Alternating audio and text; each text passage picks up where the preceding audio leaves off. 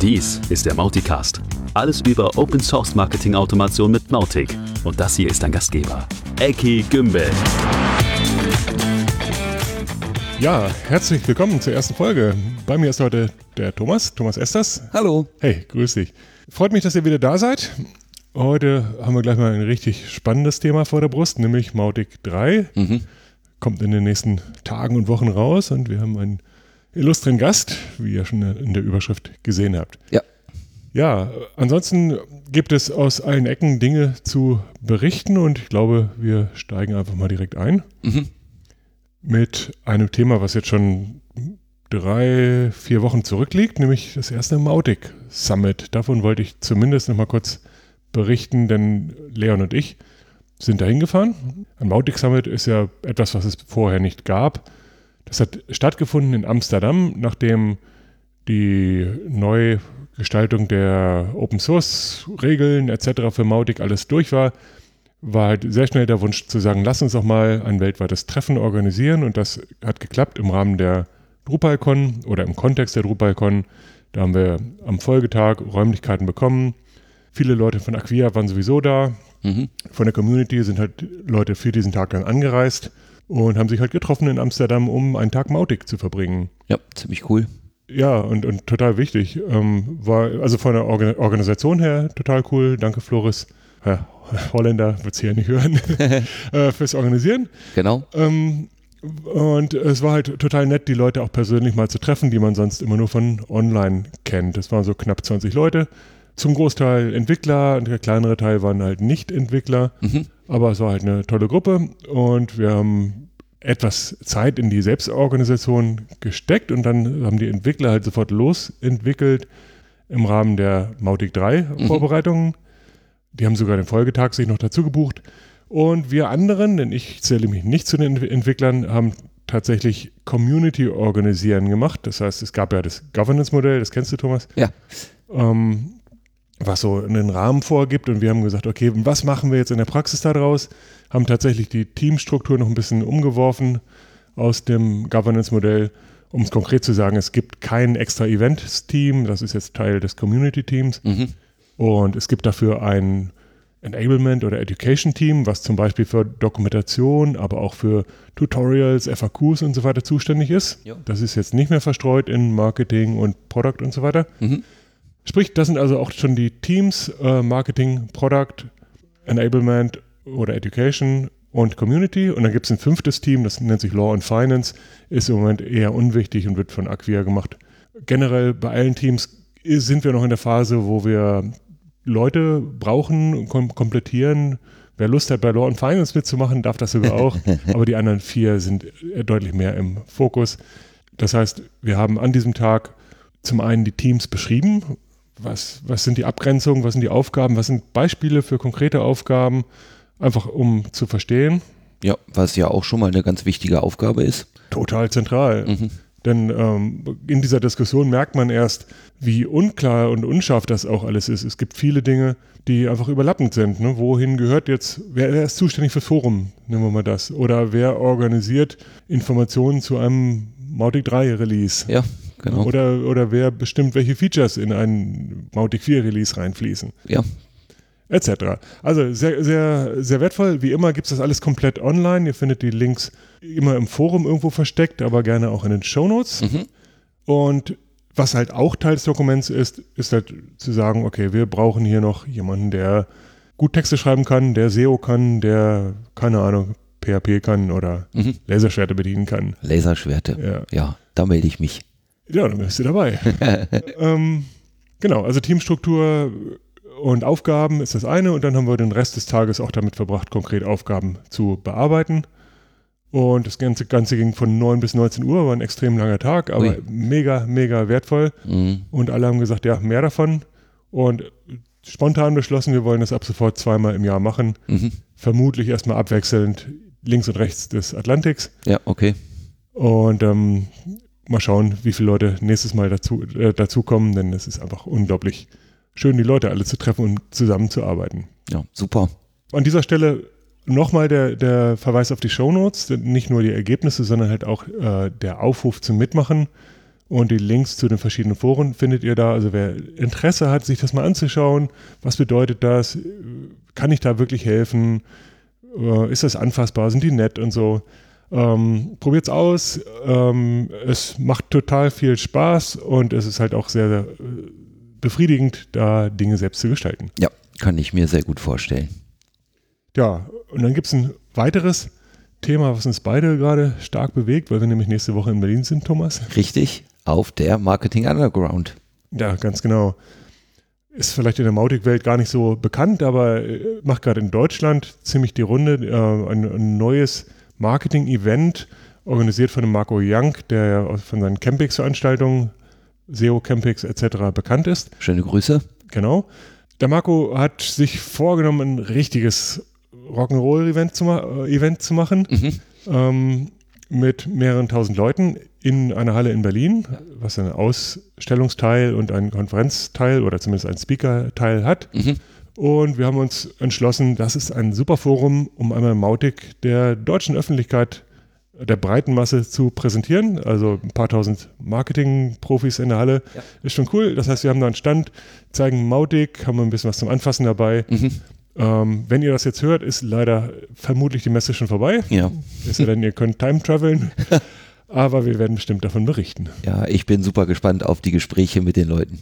Ja, Freue ich mich absolut. total drauf. Ja, vielleicht schaffen wir auch ein bisschen was aufzunehmen und dann für den nächsten Podcast gleich mitzubringen. Ja, genau. Gut, wir kommen zum Feature der Woche. Wir picken uns ja gerne mal ein paar Ecken aus Mautic raus, die vielleicht nicht so bekannt sind. Entweder sind es ganz geheime Kniffe oder einfach Felder oder Menüpunkte oder so, die nicht jeder so, so auf dem Schirm hat oder vielleicht kennt, aber noch nicht so benutzt hat. Mhm. Und ein Klassiker dafür ist es AB-Testen. Mhm. Äh, AB-Testen in deiner Welt, Thomas, Ja. äh, ist das wahrscheinlich mehr so Google oder? Genau, ich kenne es von Google Ads vor allen Dingen. Genau. Äh, Bei uns in der Marketing-Automation oder konkret im, im Mautic-Tool ist es eigentlich genau das Gleiche. Ich habe mehrere Ideen und ich bin mir nicht sicher, welches ist denn die beste Idee. Mhm. Also probiere ich es aus. Das ist Mhm. ja das Tolle. Ich habe nicht eine Wahrheit, sondern ich kann einfach mehrere raushauen Mhm. und gucken, welche die beste ist. Genau. Gut, was ich natürlich tun muss, ich muss zunächst mal festlegen, welche oder wo, woran ich erkennen möchte, was die beste Variante ist. Ja, kenne ich aus der Welt. Google Ads, wie gesagt, ist vielleicht sowas wie Click oder Conversion. Ja, genau, das trifft bei uns, je nachdem, worüber man spricht, analog. Mhm. Und ähm, ich würde mal sagen, wir starten mit, mit E-Mail-AB-Testen. Das ist halt der, der prominente Teil, Mhm. dass man sagt, okay, ich habe hier eine E-Mail in mehreren Varianten und ich gucke mal, welche wird am ehesten geöffnet Mhm. Oder äh, welche wird am meisten geklickt. Ja. Weil in der Regel habe ich ja in der E-Mail einen Link, wo ich möchte, dass der geklickt wird. Äh, es gibt noch kleine andere Varianten, aber das sind so die Dinge. Mhm. Und das muss ich natürlich als erstes mir überlegen und ich muss einen Mechanismus haben, der mir dann ausspielt, äh, zum Beispiel 50% hiervon, 50% davon. Mhm. Genau. Und mir hinterher auch sagt, wer war nun besser. Ja. Gut, ähm, genau das tut Mautic. Es weiß bloß keiner wo. Ja, okay. Und ich muss sagen, zu Anfang wusste ich auch immer, es gibt es. Und dann habe ich es ein paar Mal kurz gesucht und dann wieder sein gelassen. Und eigentlich ist es ganz einfach, wenn man weiß, wo. Okay. Also zum Testen einer AB-Variante für eine E-Mail Mhm. musst du die E-Mail aufmachen Ja. und rechts oben in einem Dropdown, wo immer alle möglichen Dinge sich verstecken, versteckt sich da dann auch Create AB-Test. Ah, okay.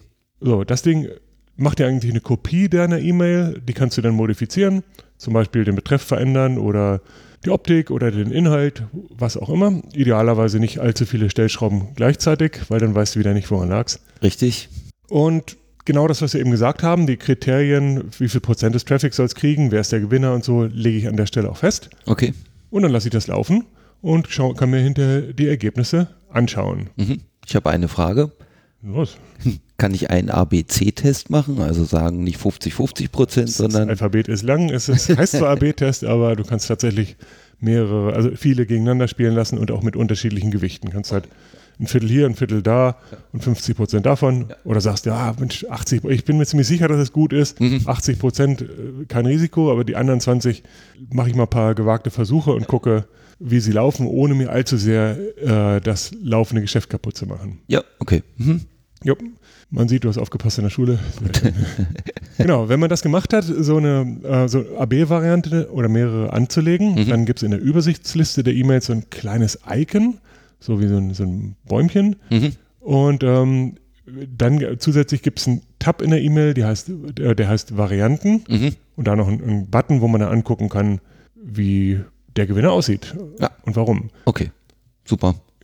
Macht Sinn, dass wir vielleicht einen Screenshot oder sowas in die Shownotes packen? Ja, zumindest nochmal den, den, das Dropdown, wo man das findet, das ist die, dieser Einstiegspunkt. Wenn man der das hat, Einstieg, alles ja. andere ergibt sich dann. Ja, okay, Ja, super. also, ähm, was es nicht tut übrigens, ist dann magisch auch zu verändern, zu sagen, okay, nach 100 Versuchen Spiele ich. spiele ich nur noch die Mhm. Siegervariante. Mhm. Also diese ganzen AI-Geschichten, Mhm. das kommt dann bestimmt in der übernächsten Version. So, Aber Mautic 4. ja, sowas. Ja, wäre ja nicht so schwer, aber ist in, im Detail halt dann schon tricky in den Implikationen. Ne? Ja, klar. So, lange Rede, kurzer Sinn. Cooles Ding. Jeder kennt es. Wenige wissen, wo man es findet und noch weniger Leute machen es wirklich. Mhm. Äh, Probiert es echt mal aus Mhm. und ähm, es, es gibt überraschende Ergebnisse und es ist halt eigentlich echt auch schön zu sagen, ja Mensch, jetzt habe ich einfach mal 10% mehr Öffnungsrate. Ja. Cooles Ding. Definitiv. Ja, gut. Ähm, AB-Testen ist nicht nur E-Mails, gibt es zum Beispiel auch für Landingpages. Okay. Zumindest also die, die in Mautic gebauten Landingpages. Man kann sie ja auch in anderen CMSen oder so bauen. Mhm. Äh, was es nicht gibt in Mautic, ist leider AB-Testen für Focus-Items. Und das ist so auf meiner Wunschliste ziemlich weit oben, ist aber auch ein komplexes Ding. Ja. Also die Frage, die wir in Projekten haben, ist, bringt dieses Focus-Item eigentlich was oder schadet es nur? Lenkt es die Leute ab? Mhm. Oder es gibt natürlich auch die Frage, okay, ich habe zwei Ideen fürs Focus-Item, welche funktioniert denn besser? Ja. Und nun gibt es Focus-Items natürlich in allen Einsatzvarianten, Regeln, nach denen sie angezeigt werden und, und nicht. Mhm. Und es ist halt, es passiert leicht, dass man Äpfel mit Birnen vergleicht. Ja. Und es ist ziemlich tricky, eine vernünftige Logik da reinzubauen. Ist bei weitem nicht so einfach wie bei einer E-Mail oder Landingpage. Und trotzdem, es wäre so mega schön, das zu haben. Ja. Wir haben das für ein Kundenprojekt tatsächlich mal Hardcoding-mäßig gemacht Mhm. und auch tatsächlich die Augen aufreißen müssen, was für Ergebnisse das gebracht hat. Okay.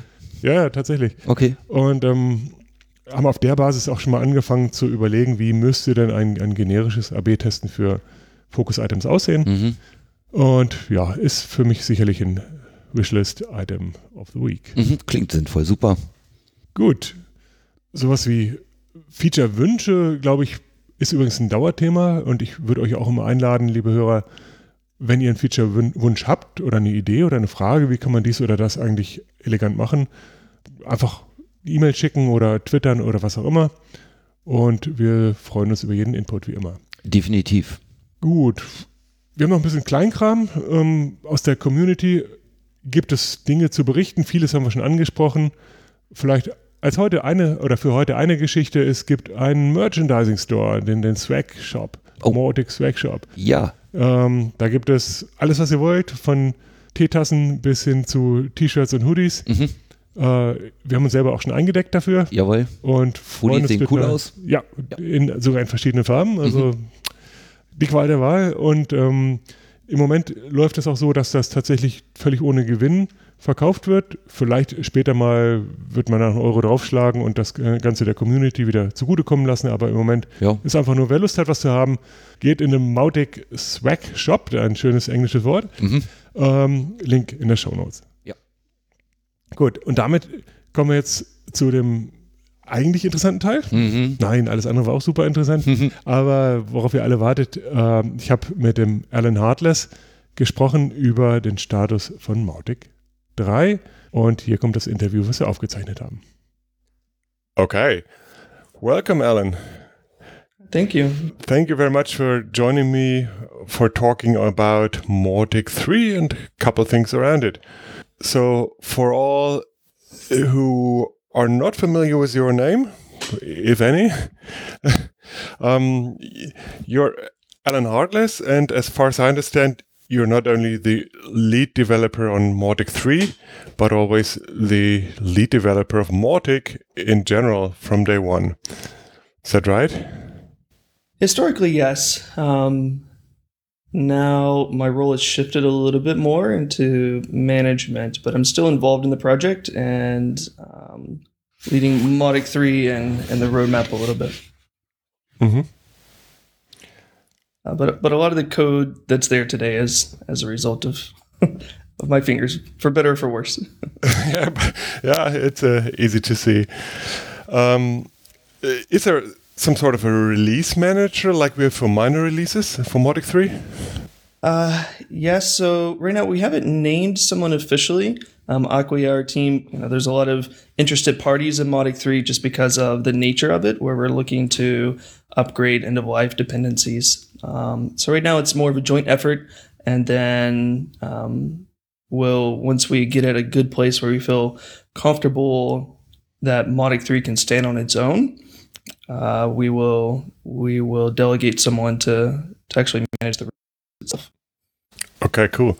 Let's go back a little bit in history, and I'm really curious to learn how it came to this contact of DB and yours, and the idea of Mautic and the name of Mautic, and and uh, how it all got started. I know you kind of met in the surroundings of Joomla, but that's pretty much all from my side. Yeah, it started out with some early projects DB had um, that I used as a consumer, and so started submitting some code to fix little bugs here and there, and that's kind of how we at least our names got known um, to each other, and then uh, from that. Uh, through Joomla itself and various projects, we just kind of grew a friendship, and and so I was in nursing, um, and then actually at the time I was training physicians on how to use electronic medical records, and DB uh, called me up. I was visiting the East Coast, uh, my family from Virginia. I'm currently in Houston. And so we were visiting there, and he called me up. He's like, Hey, can you take a trip down? I have a proposition for you. and so he kind of just laid out his vision of Mautic and this open source community that um, would bring the first marketing automation solution. And just, uh, yeah, it, it won me over. So I said, Okay, I'll jump on board. cool and so that's here we are today. yeah, and but just out of curiosity, was it the name Mautic already around at that point? It was. Yeah, he he had already been thinking over things. He'd already got the brand and the logo and everything. So it was just at the point of starting to write code. Wow. Okay, doke. Yeah, um, there's a lot of fascinating um, career steps on your side, as you said, with the nursing and and the the web uh, portal or whatever it was. Maybe on our next chat, I'd, I'd like to learn a bit more of that background. But today, there's such a lot of things related to Mautic 3 that maybe we should go to that right now. Before before we actually go to three, one question: two point sixteen will that ever see the light now? It's a good question. It, I guess it depends on how far we get, how quickly um, we get with Mautic 3. Um, right now, the we're focused on Mautic 3 just because of the timing and nature of it with Symfony End of Life 2.8. Um, so if if it gets to the point to where we feel like we need a 2.16, then we then we will. But right now, it is not planned. Okay. Um, if you give me the big picture about Mautic 3, is it a purely under the hoods release, or is there anything, uh, any features or anything uh, uh, beyond that? Yeah, you know, right now it's it's pretty much just purely under the hood. So so the goal of Mautic three is to really upgrade our our core, our foundation. Um, because Symfony 2.8 is end of life, and and so we want to upgrade it Symfony 3 along with other vendors such as jQuery and SwiftMailer and these other things that are already end of life. Um, and then also to kind of bump our, our PHP dependencies to, to supported versions so that it just sets us up to move forward, um, you know, as far as security and stability and having that good foundation and buys time so that we can really start looking at some exciting new features come next year. So, in other words, for the user, if, if everything goes as planned, it will pretty much look the same as before, have the same features as before, or less features, or uh, a bit more? Uh, right now, it'll be it'll be the same features that are planned. Um, there will be some changes from the developer point of view, like for plugins and things. There may be some differences, but from the day to day, it'll look the same. It'll act the same. There won't be any major change, uh, new features.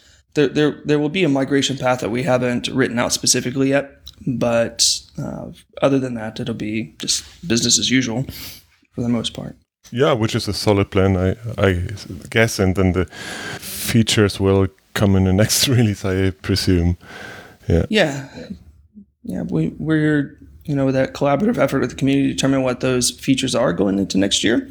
Um, but this sets us up to be able to do that. Okay, I, I'm pretty sure there will be no shortage of, of feature ideas, etc. More the priority of those. Oh, absolutely not. yeah. Okay. Um, before we go there, you already mentioned the migration uh, path, etc. So the big idea, or the, the idea would be that an existing Mautic instance could be upgraded to version 3 more or less easily. Uh, not talking about plugins, but but from the core and database perspective. Yes, we, we don't have a clear path yet, just because we're still early work in progress for the Mautic 3 itself. But I don't expect anything major. Um, ideally, we could automate it, but there may be some manual intervention. But we would we would make that clear. And, and mm. so far from just the development side, I don't expect that to be a major effort. So the main thing, of course, would be making sure plugins continue to be compatible and things like that. Yeah, does that mean the the plugins uh, uh, do not need to be upgraded? Of course, they have to, right? Yeah. So there, if there will be or could be some changes in plugins, not all plugins will be required to be changed out of the box, but there could be some similar to what we're having to do with Mautic itself, which is changing some Symfony 2.8 code to Symfony 3 code know, things like that could make a plugin incompatible with Mautic 3. Okay, and right now there is a set of plugins that comes with a Mautic uh, core product. Are they are those plugins all maintained by you guys and gals? Yeah, there's a course. The same plugins that are available today in Core will continue to be available in Mautic 3. Um, that may change in the future, but for now they'll they'll remain there, and we are also upgrading those those plugins uh, to be compatible. So anything that we provide through the Mautic installation will will be compatible. Mm-hmm. And um, if I am a provider of a third-party plugin, at what point should I start upgrading that plugin? Will that be the first beta, which is stable enough uh, to start doing that, or better wait until the release? Or what's your recommendation? That is an excellent question. Um, something we probably need to discuss with the with the, uh, the broader developer community. Um, but but you could even start now, like doing the same things that we're doing with Mautic three, which is uh, just making sure there's no Symfony deprecated code from the yeah, two series. Yeah. Mm. So that that is something that can be done now. It can be tested in Mautic two and set you up for um, readiness for Mautic 3 mm-hmm. But then, other than that, it'd probably be uh, late alpha, early beta before we'll do that. But we'll make an announcement saying, "Hey, here's here's the deprecated code that we have removed, the changes that are required, and and that will give opportunity for plugin developers to get that code up to date." Yeah, cool. The API is not going to change, is it? No. Cool. There, there's only well. The only thing that may change is some deprecated code. For example, there was some code that we had that would return both lead and contact because we had a moment where we changed the terminology lead to contact. Um, so there, there may be some areas like that that we will remove the, the duplicated lead in the response. Yeah. But we'll, we'll document that and communicate it. Nice. We did not yet touch on the timeline, and I kind of expect that there is not a solid timeline that you can tell me now, or is, it, is there one? there isn't. I mean, as quick as possible, but but we don't have a, a set deadline um, or timeline. Okay. Uh, in preparation for that, if if I'm the administrator of a Mautic self-hosted installation, in my experience, it makes sense to do testing anyway, and specifically here, obviously, there are those conservative policies like mm, don't use the dot zero version anyway. But even if you are at 02 or something, um, you will want to test properly. And, and I have a feeling that many don't have a proper test environment. I mean, a development environment on a laptop is something else, but a staging environment, I, I'm not mistaken if I say you should absolutely start preparing that now, right? Yes. Um, yeah, I always recommend any major upgrades to to test and back up. Yeah. um, You know, in ideal world, everything goes smooth, but there's always the chance that there's a hiccup. Yeah, common wisdom, but but still not always done. As, as long as you test anyway. um, and, and SaaS customers don't have to care, do they? No, we'll the SaaS customers for Acquia, we'll, we'll take care of that on our end. including migration and everything. Good. Um, for the developers, um, you are an existing team. There was this uh, great point in Amsterdam when when the, the people from all over the world met as a team for the first time in person. And um, how, how did the second day go? Uh, I mean, for, for those listening here, we did talk about the, the Mautic Summit in Amsterdam on a Friday, and the, the developers added a second day on a Saturday, as far as I know. But I, as I'm not a developer, I have no insights how that went. It was a good day. We continued to work, you know, through the project board and to upgrade the bundles from Symfony deprecated code to Symfony 3 code. Um, and so made, made some good progress and it was a, it was a fun day. It's always a fun day to, to send program. Oh yeah, team team experience. Mm, what would you say? What percentage of the code gets refactored in the process? That's a good question. The majority of of the deprecations are in Symfony forms because we, we make heavy use of Symfony forms. Um, now we have we have a bit of Mautic deprecated code uh, from you know over time as Mautic has evolved, and we have to decide that we're going to remove now or or leave until the next major version. Um, but it, I don't know that I can answer a specific percentage. Oh no, but just a big picture. Okay. yeah. Okay. Um, and that team, I mean, obviously not everybody involved was able to be present in, in the Netherlands. There are people around the world helping out. And I've been hearing from other guys who might be interested in, in joining in, but fear it's too late. And, and I always tell them that, that they can still help, if nothing else, in by testing. Is, is that the best answer? Yeah, it's never too late. um, we, we still have our project board, so if you're a developer, definitely jump in, grab an issue, um, jump in our community chat channel for uh, for the Slack channel, and just say, "Hey, how can I help?" And then we'll we'll get you up to date really quick.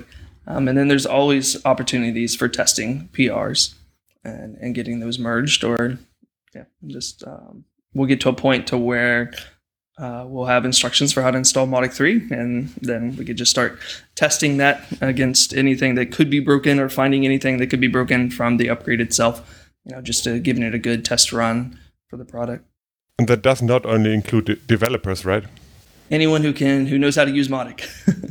Yeah. And there's a good blog post out there from, from Norman Pracht uh, about how to test and how to simply do testing with an existing environment called the Mautibox. Is there an, an, any idea to give non developers uh, a way to communicate their issues that they find, they, their uh, feature requests that they have, etc.? Because in, in my experience, uh, the vast majority of Mautic users is is not developers and they have no clue about GitHub at all and, and are afraid to touch it. Yeah, that might be a question better suited for Ruth. Um, I, I have the keys and the permissions to be able to make changes in GitHub, but I haven't. I'm not the one to make necessarily the decisions to what's visible and what's not. So, of course, any anything that as a community we feel could be improved, that um, there's definitely please speak up and so that we could you know, start planning and and then figuring out how to how to make um, that happen or solve those pain points. Um, but I think that's a question more geared for Ruth as as the community government involves evolves.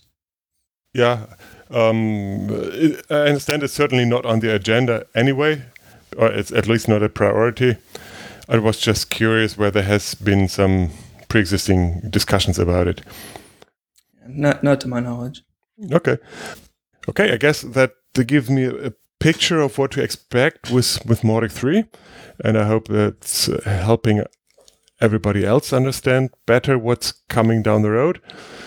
Um, I've a couple of general questions left for you, and one that that is always on my mind is is how to stay up to date in the world of Mark Martech. What what is the latest idea? It's not like we have a lack of ideas, but the latest and greatest and and concepts to learn from, etc. Do you, in, as an individual, or, or, or do you, as the Acquia team, or, or, or whoever, do you, do you have ways of organizing that sort of learning?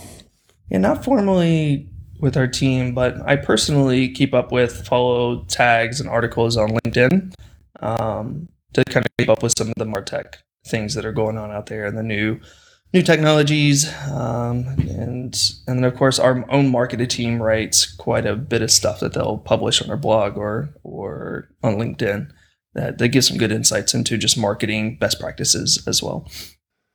Okay, so anything else you want to mention about Mautic 3 or anything around it? Just really get, um, you know, we welcome anybody and everybody to get involved. Um, you know, we're really looking towards a collaborative effort going forward between, you know, the Acquia team and everyone else in the community. We see ourselves as part of the community. Um, so we we would love to see more people join from the developer aspect and and then testing aspect. And um, I know that you and Ruth and the others have a, uh, a lot of things to join in um, or opportunities for others to jump in as well as we as we build this community because it takes so many you know, people and, and parts and roles to make it successful. And, and so we're looking forward to to really building that up. Yeah and uh, so do we. So thank you, uh, folks, for for doing all the hard work and, and, and making it happen. And uh, I'm very much looking forward to Mautic 3. And once that is done, I'm, I'm completely excited about uh, the improved processes and, and the outcomes of all that. So, thank you very much for your time today. And I, I hope we can repeat this one day. You're welcome. Thank you. Okay, take care. Bye bye, Alan. Ja, das war tatsächlich tiefe Einblicke. Vielen Dank nochmal von hier an, an Alan. Jo. Ich habe eine ganze Menge weiterer Interviewgäste auf der Liste schon für die nächsten Wochen und ich freue mich schon total. Ich will nicht zu sehr spoilern, aber es gibt sehr vielfältige und spannende Einblicke. Ziemlich cool. Mhm. Gut, was gibt's noch? Was liegt an? Ist ja so, was wir gegen Ende noch anschauen. Mhm. Events, wie gesagt, die Marketing Underground von heute, dem Aufnahmezeitpunkt, ist es noch vor uns. Mhm. Mal gucken, ob wir es schaffen, das vorher noch zu veröffentlichen. Mal sehen. Ja. Ähm, also, um es zu sagen, dritte, zwölfte in Berlin, Eintritt frei, so 4.000, 5.000 Leute werden da sein. Vielleicht bist du dabei. Ja. Ansonsten, Coming Up fokussiert sich natürlich alles total auf Mautic 3, wie eben schon gehört. Und es passiert nicht so wahnsinnig viel eventtechnisch drumherum. Die, die Community-Teams sind natürlich weiterhin in der Findung und in der Themenbearbeitung. Mhm. Man kann sich vorstellen, das Marketing-Team hat halt viel mit Mautic 3 äh, Release zu tun. Ja, definitiv. Dafür gibt es im Moment sogar wöchentliche Calls, die angekündigt werden, äh, wo jeder willkommen ist, dabei zu sein oder sich die Aufzeichnung anzugucken. Mhm, das wäre tatsächlich auch meine Frage gewesen. Also sie sind öffentlich, ne? Absolut, ja. genau so. Es gibt meistens Transcripts, oder nicht Transcripts, aber Minutes, also Notizen dazu, mhm, super. die genauso öffentlich sind. Ja, perfekt. Und die Ruth tut da einen, einen super tollen Job als Community Managerin. Ja. Weil das Ganze relativ viel geworden ist und dann gibt es nochmal hier ein Mautic Camp und da eine Messe und dies und dies und dies, mhm. ist auch schon eine sehr konkrete Idee äh, aufgekommen, nämlich einen Eventkalender endlich mal auf mautic.org zu haben. Oh, super. Ja, ja, auch das wird sicherlich innerhalb von wenigen Tagen jetzt passieren. Mhm. Und generell Mautic.org, wissen wir alle, ist ein bisschen angestaubt. Wir haben als Community jetzt die Rechte, das besser zu machen und Okay. direkt auf dem System zu arbeiten. Okay, cool. Und haben eine Menge tolle Ideen. Und ein letztes nochmal, nochmal, wer Lust hat, Ideen beizusteuern oder bei der Umsetzung zu helfen, ist herzlich willkommen. Ja. Ja, so. So viel für die Folge 1. Ich glaube, wir haben einen großen Bogen geschlagen. Ja, Ich hoffe, es hat euch gefallen. Wenn das der Fall ist, dann freuen wir uns über Feedback und auch natürlich Herzchen etc. auf allen Kanälen. ja, genau. Ähm, wenn ihr irgendwelche anderen Gedanken dazu habt, immer her damit. Wir freuen uns auch über konstruktive Kritik. Mhm. Meinetwegen auch über Beschimpfungen aller Art. Hauptsache jemand redet mit uns. Ja, Oder? immer her damit, ganz Alles genau. klar. Gut. Ähm, auf die Coders Corner verzichten wir heute. Das heißt, für die, für die Entwickler heute nichts über die Ausführung von Alan hinaus dabei. Mhm. Aber mal schauen, was wir nächste Woche dabei haben. Jo. Gelogen. Nicht nächste Woche, sondern in 14 Tagen hören wir uns wieder. Gleiche Stelle, gleiche Welle. Vielen Dank, Leute. Tschüss. Tschüss.